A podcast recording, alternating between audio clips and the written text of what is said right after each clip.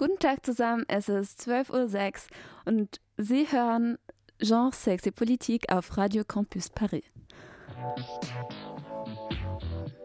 À vous les studios, l'émission des ateliers radiophoniques de Radio Campus Paris. Heute befassen wir uns mit dem Thema Intersexualität, der gestern ein neues Gesetz dazu im Bundestag verabschiedet wurde. Hierzu werden wir zunächst äh, mit unserer Kolumnistin Solène, dann mit unserer Journalistin Pauline, die mit Alex ein Interview führen wird, ähm, empfangen. À vous les studios, les ateliers de Radio Campus Paris. Solène ist mit uns im Studio und wird ihren Beitrag zum neuen Gesetz vorstellen. Ja. Ähm, am 25. März 2021 wurde im Bundestag das Verbot der, Gesch äh, der geschlechtsangleichenden Operation an Kindern zur Anpassung an die binäre Ordnung von weib weiblich und männlich gewählt. Die Kinder wollen, äh, die Kinder sollen, wenn sie alt genug sind, selbst darüber entscheiden. Eine Ausnahme gibt es jedoch. Kann die Operation aus gesundheit gesundheitlichen Gründen vorgenommen werden. Die ADP, die, die FDP, Linke und Grüne ent, enthielten sich bei der Abstimmung die, äh, im, im Bundes, Bundestag. Sie sehen Schutzlücken und fördern ein Zentralregister. Die AfD, die, FD, die AfD lehnte das Gesetz ab. Schätzungen geben von etwa 160.000 Menschen in der Bundesrepublik aus, die mit nicht eindeutigen ausgebildeten Geschlechtsmerkmalen geboren wurden. Danke, Sie hören Genre, Sex et Politique auf Radio Campus. À vous les studios, c'est vous qui faites l'émission. Und jetzt, ähm, hallo Pauline, du wirst jetzt mit Hallo. Alexa zum äh, Thema äh, Gender und Geschlechter ein Interview halten. Ja, genau. Äh, danke, Sirin.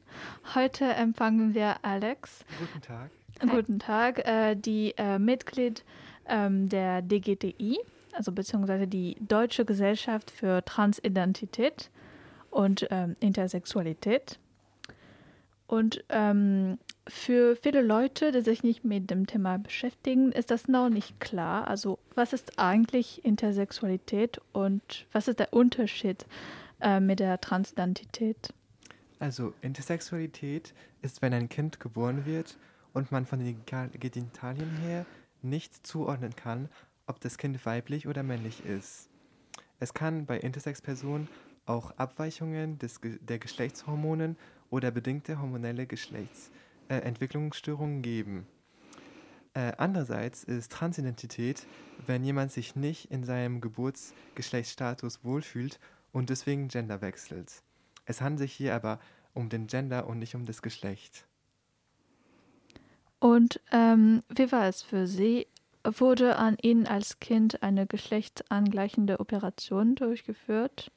Ja, als Kind habe ich eine geschlechtsangleichende Operation durchgemacht. Meine Eltern waren während meiner Jugend immer darüber offen, aber trotzdem war es am Anfang eher kompliziert, es zu akzeptieren.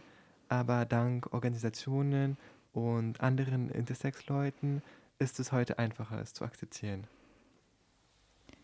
Ähm, und da haben Sie sich bei der ähm, DGTI engagiert. Und als Mitglied dieses Vereins organisieren Sie in den Schulen Workshops über das Thema der Transidentität, oder? Ja, genau. Und was denken Sie von dem neuen Gesetz, das äh, geschlechtsangleichende Operationen an kleinen Kindern verbieten wird? Äh, Ich finde das Gesetz sehr fortgeschritten und unterstütze dieses Gesetz.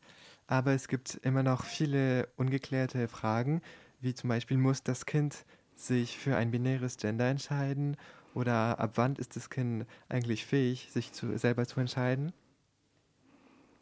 Ähm, also danke Alex für Ihre Antworten und dass Sie sich äh, Zeit, dafür Zeit genommen haben. Danke für Ihnen. Das war sehr interessant und ähm, einen schönen Tag an Ihnen. Danke. Ähm, unser Programm geht jetzt zu Ende. Wir bedanken uns bei Solène, Pauline und Alex ähm, für ihre Be Beiträge. Schönen Tag, tschüss und bis bald. À vous les studios. On vous laisse les manettes, le temps d'une émission.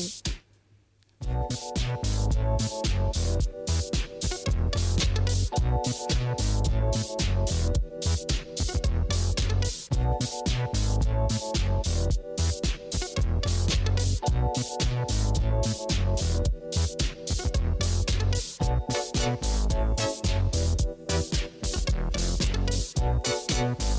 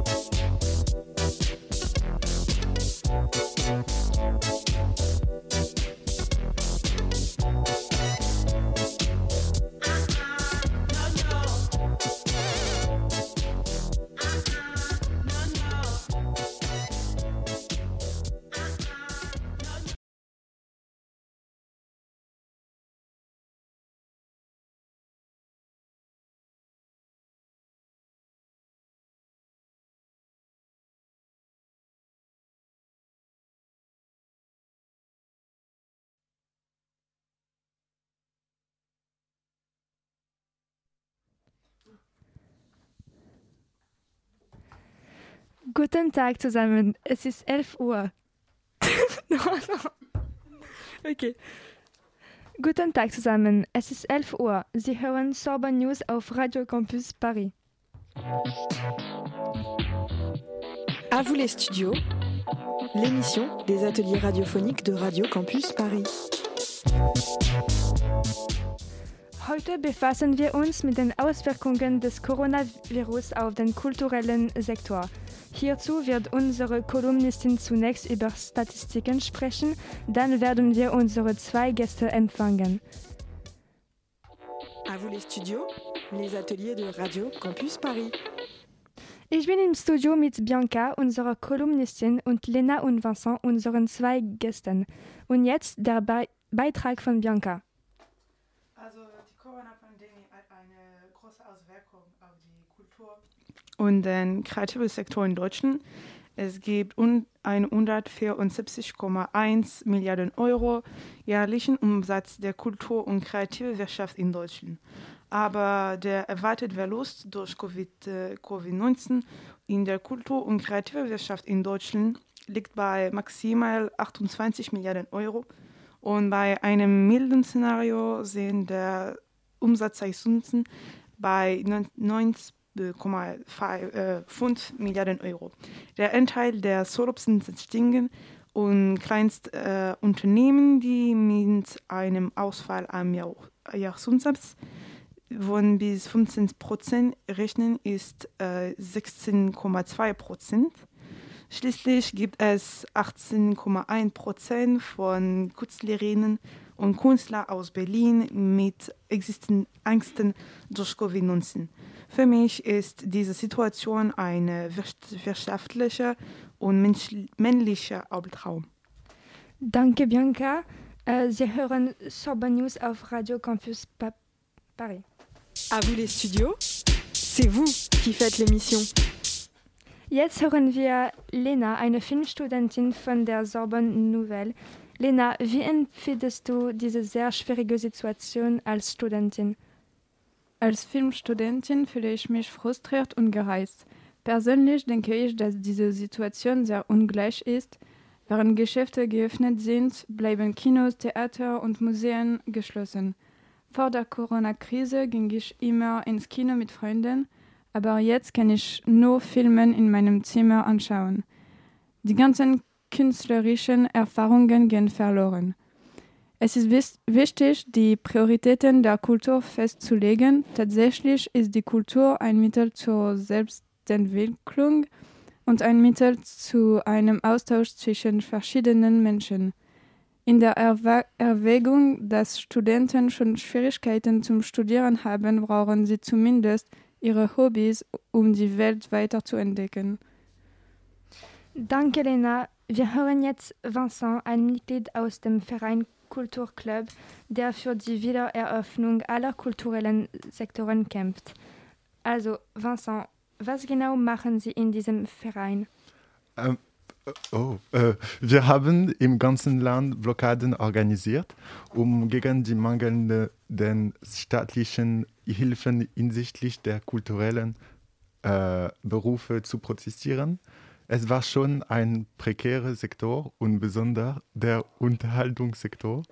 Und die Nachricht der Regierung ist, dass diese Arbeiter nutzlos seien äh, wenn die Kultur fehlt, gibt es nur, nach die, nur noch die Arbeit. Dankeschön. Unser Programm geht zu Ende. Wir bedanken uns bei Noemi, Bianca, Lena und Vincent. Schönen Tag, tschüss und bis bald.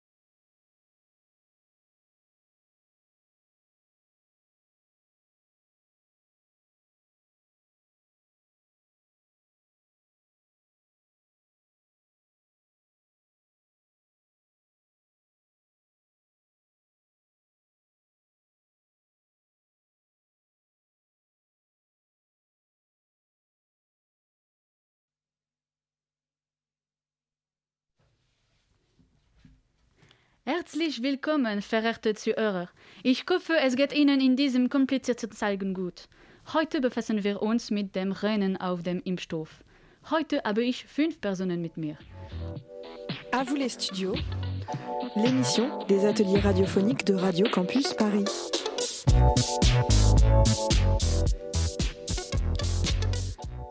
Zuerst werden wir unsere Gäste zu hören, dann im zweiten Teil unseres Radiosendung während ähm, werden wir unsere zwei Kolumnisten befragen.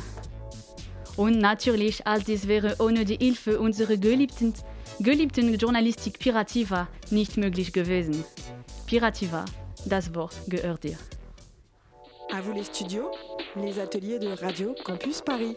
Ich habe heute Noemi und Nils bei dir, die unsere, äh, unsere Gäste sind.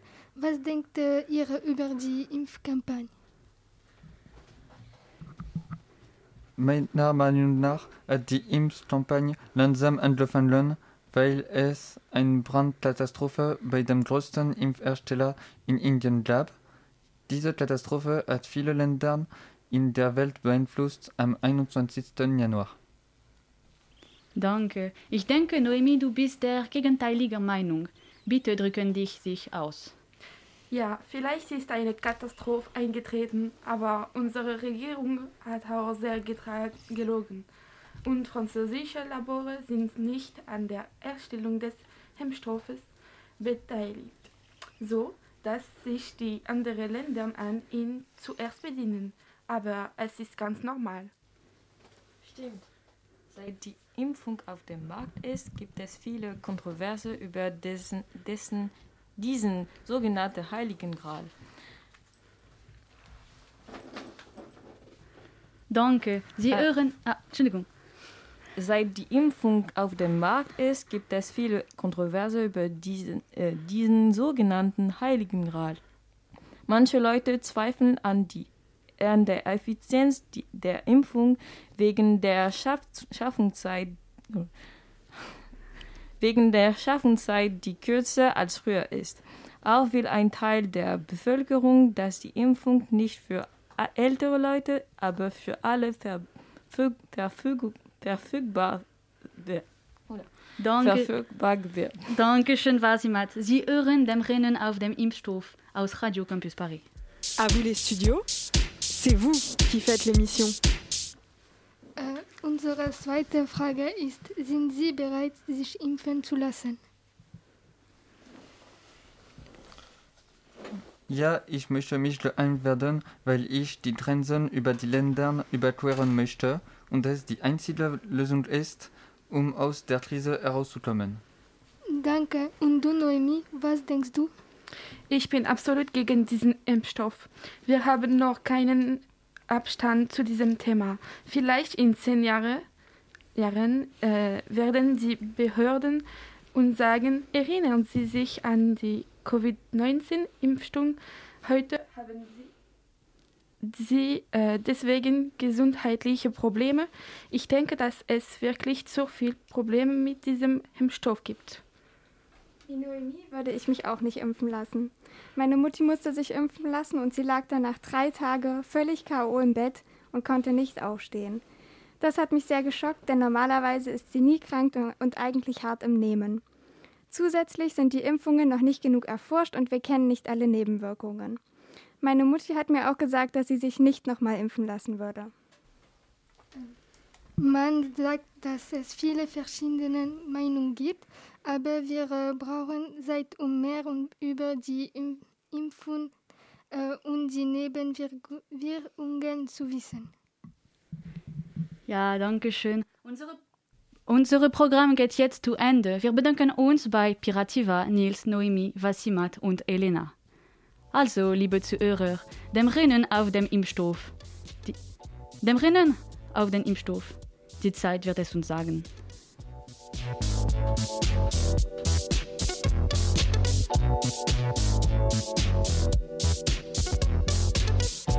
no.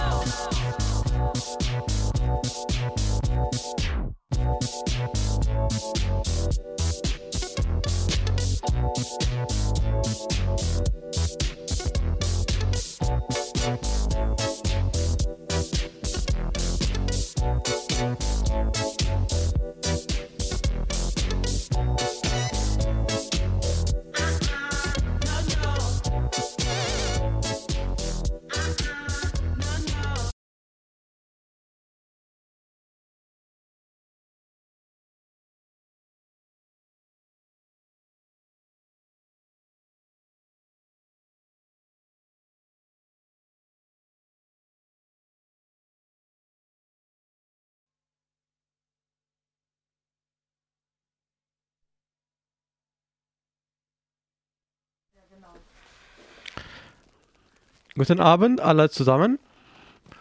Mein Name ist Elias. Sie hören 5 Kulturminuten auf Radio Campus Paris. À vous les studios, l'émission des ateliers radiophoniques de Radio Campus Paris.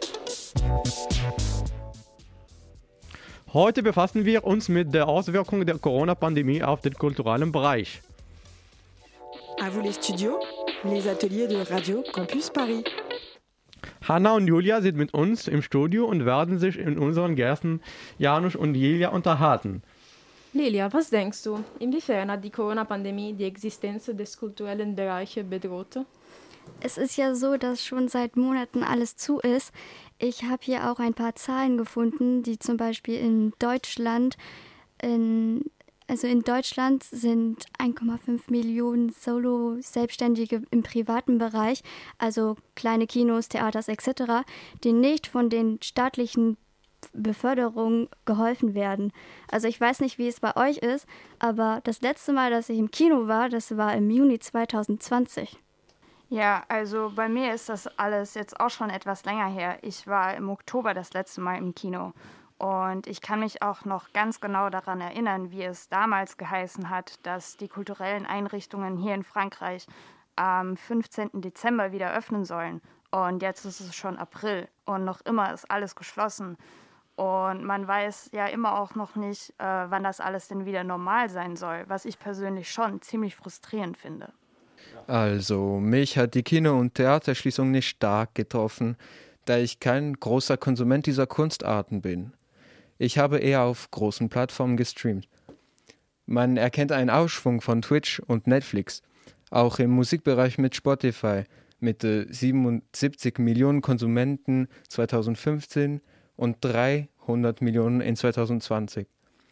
Das Angebot und die Nachfrage haben in diesem Bereich also stark zugenommen.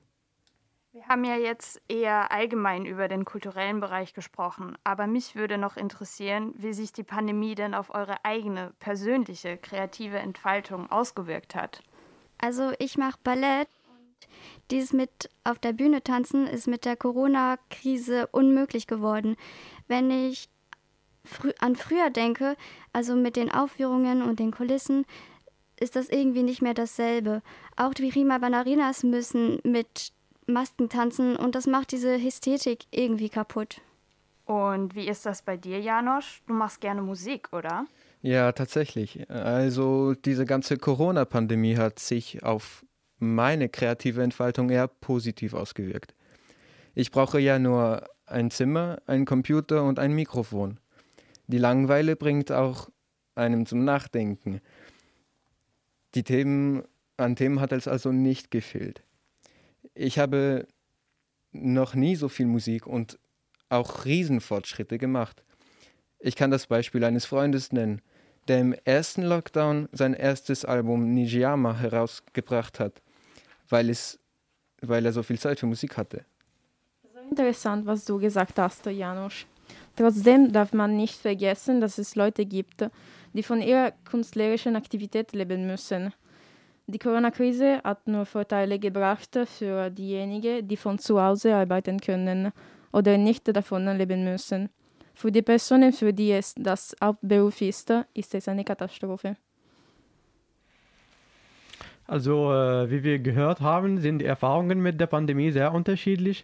Danke für Ihre Beiträge. Unser Programm geht zu Ende. Wir bedanken uns bei Lilia, Julia, Hanna und Janusz.